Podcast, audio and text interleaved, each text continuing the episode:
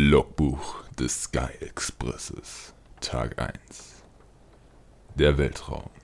Unendliche Weiten, in denen noch kein Mensch zuvor vorgedrungen war. Wir werden die Ersten sein, die Ersten der Erde.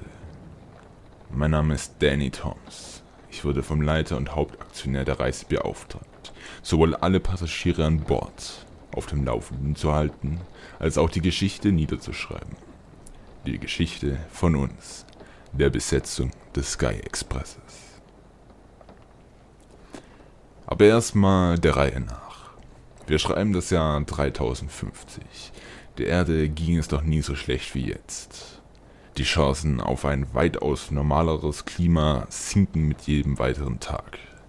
Die Seen ausgetrocknet, der Boden verbrannt von der Hitze. Hunger steht auf der Tagesordnung. Doch ein Mensch hatte einen Entschluss gefasst.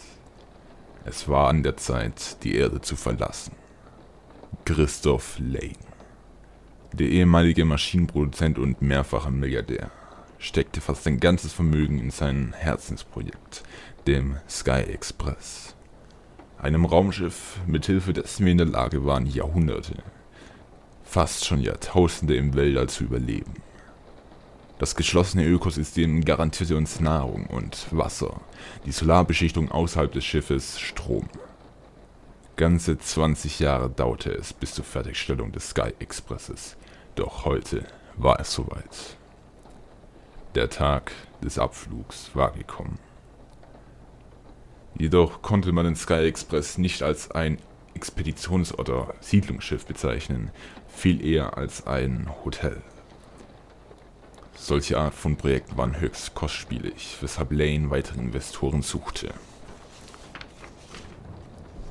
Ab einem Preis von 2 Milliarden konnte man sich schon vor Jahren einen Platz im Sky Express reservieren. Durch über 500 Reservierungen wurden die finanziellen Mittel geschaffen, um das Mammutprojekt ins Rollen zu bringen. Doch was wurde nun aus dem Rest der Menschheit, welche sich keine Karten leisten konnten? Das konnte niemand sagen. Jedoch bemühte sich Lane möglichst viele mitzunehmen. Über 3000 Angestellte heuerte er an. Er besetzte jeden auch so kleinen Job.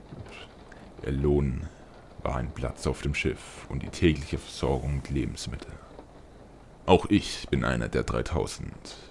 Lane, ein alter Freund meines Vaters, bot mir vor circa ein Jahr einen Job als Sportjournalist und Logbuchführer des Sky Expresses an, welchen ich sofort annahm. Doch heute war nun der lang ersehnte Tag gekommen. In den letzten zwei Wochen vor dem Start hatte sich die Lage in der Welt weiter zugespitzt, weshalb alle froh waren, dieser endlich den Rücken zuzukehren. Vielleicht würde es der Erde in ein paar Jahren besser gehen, doch das stand in den Sternen. Es war der 1. November, ein Freitag. Frühmorgens wurden wir aus den Betten geholt und in einem riesigen Konvoi aus Bussen und Limousinen zum Startplatz gebracht. Langsam zogen die Lichter an mir vorbei. Es waren die letzten Minuten, die ich auf der Erde verbringen würde. Ein seltsames Gefühl.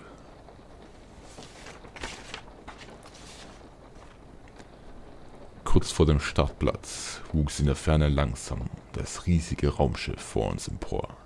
Das Raumschiff, welches einem Zug verdächtig ähnelte, war gigantisch. Lane, welcher eine Faszination für alte Sachen hegte, ließ diese sowohl von innen als auch von außen nach den Vorbildern des Orient Expresses erbauen. Der Konvoi hielt an.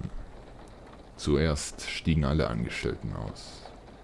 Durch eine Eingangstür am Rumpf des Schiffes konnte man das Schiff betreten. Ich und ein paar restliche Crewmitglieder stellten uns neben die Tür des zweiten Eingangs des Schiffes, durch den in wenigen Minuten die Gäste einsteigen würden. Unsere Aufgabe bestand darin, die lilanen, mit Gold verzierten Fahrscheine anzunehmen und so die Anwesenheit zu kontrollieren. Die Gäste hatten schließlich für einen Platz teuer gezahlt, weshalb die Anwesenheit von allen von höchster Bedeutung war.